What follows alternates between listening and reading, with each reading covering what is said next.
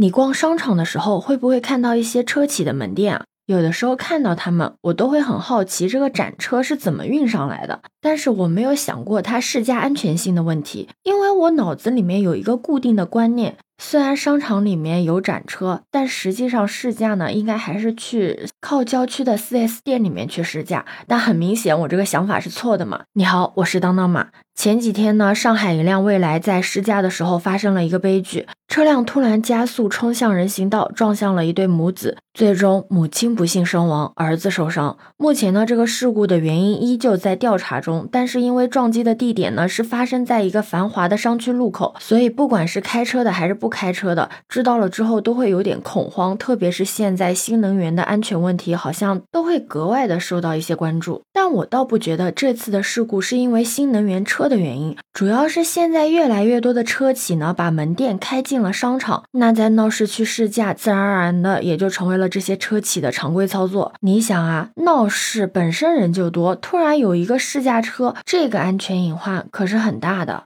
你知道吗？早在去年二月份的时候，陕西呢就有一辆比亚迪呢从体验店里面冲出来，连续撞碎玻璃窗和商场中庭的临时促销展位，一直到电梯厅门口后才停了下来。那场事故也是因为试车的时候发生了意外。如果你感兴趣，还可以在网上搜到这个视频。虽然很多人在逛商场的时候已经习惯性的看到这些车企精致的店面，但更多人很少会把它跟传统的 4S 店的功能给联系起来，所以一般不会考虑到附近试驾安全性的问题。就像有网友说的，以为这个体验店呢只是用来展示功能和宣传的，毕竟商场周围的人多车也多嘛，怎么看都不适合试车的呀。但你知道吗？真实的情况是，目前大多数的新能源车企的商场体验店呢，都是提供试驾服务的。甚至一些比较大的品牌商场会负责提供固定的停车位，顾客就可以直接的就地提车。店家为了考虑到方便，试驾的路线呢，大部分都是离店面所在的商场不远的。这也就是意味着什么呢？意味着几乎必然的是一定会经过闹市区的。你可以想象一下，当你在商场的十字路口等红灯的时候，你面前穿梭的车流里面很有可能就有几台是试驾车。你现在什么感觉？可以在评论区留言讨论。但其实你也不必太过于恐慌。通过往年的新闻，我们可以知道，在闹市区试驾出事故呢，其实也是一个比较小概率事件。首先呢，车企一般在流程上呢都是比较谨慎的。就拿这次出事故的蔚来来说吧，他在每辆车在试驾之前呢，都会与试驾人员签订相关的协议，要求对方取得驾照需满一年以上才可以。像什么穿高跟鞋啊、洞洞鞋啊、厚底鞋、拖鞋的人呢，也是没有办法参加试驾的。试驾的时候呢，都会有员工陪同，为的就是避免顾客由于驾车经验不足而发生安全事故。有的店会要求试驾员按照规定的路线呢，先开一圈，然后再交给顾客；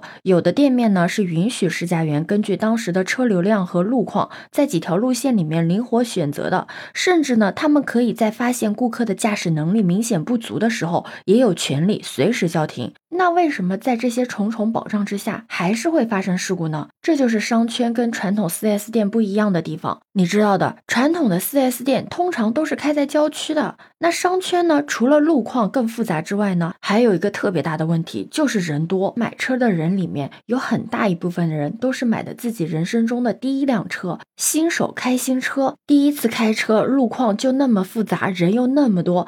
一恐慌就特别容易出现事故，所以在闹市一旦发生事故，更容易酿成一个比较惨烈的后果。那么问题来了，闹市区的道路可以用来试驾吗？其实从法规上来讲的话是没有问题的，因为试驾跟驾考不一样，试驾的顾客都是已经取得了驾照，可以正常上路的司机，而交警部门呢也表示，只要这个车辆符合规定。驾驶员呢有驾驶资质，驾驶行为符合道路交通法规，都可以上路的，并不会干预车商选择在哪里带顾客试驾体验。你想啊，跟平时日常的驾驶场景相比，普通人上手一辆新车本来就容易出现一个不适应的情况，再加上如果这个路况又复杂，也会变相的增加这个司机的操控难度。所以不管是从哪个角度上来说，试驾呢都是比日常驾驶更危险、更需要谨慎的一个行为。所以真的不。不建议在市中心人流密度比较大的地方开展试驾，尤其是让不熟悉的人试驾一台他不熟悉的车，这本来就是一件很危险的事情啊！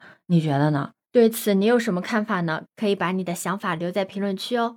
如果你喜欢我的话，也可以在我们常用的绿色软件搜索“当当马六幺六”就可以找到我哦。欢迎你的订阅、点赞、收藏、关注。这里是走马，我是当当马，拜拜。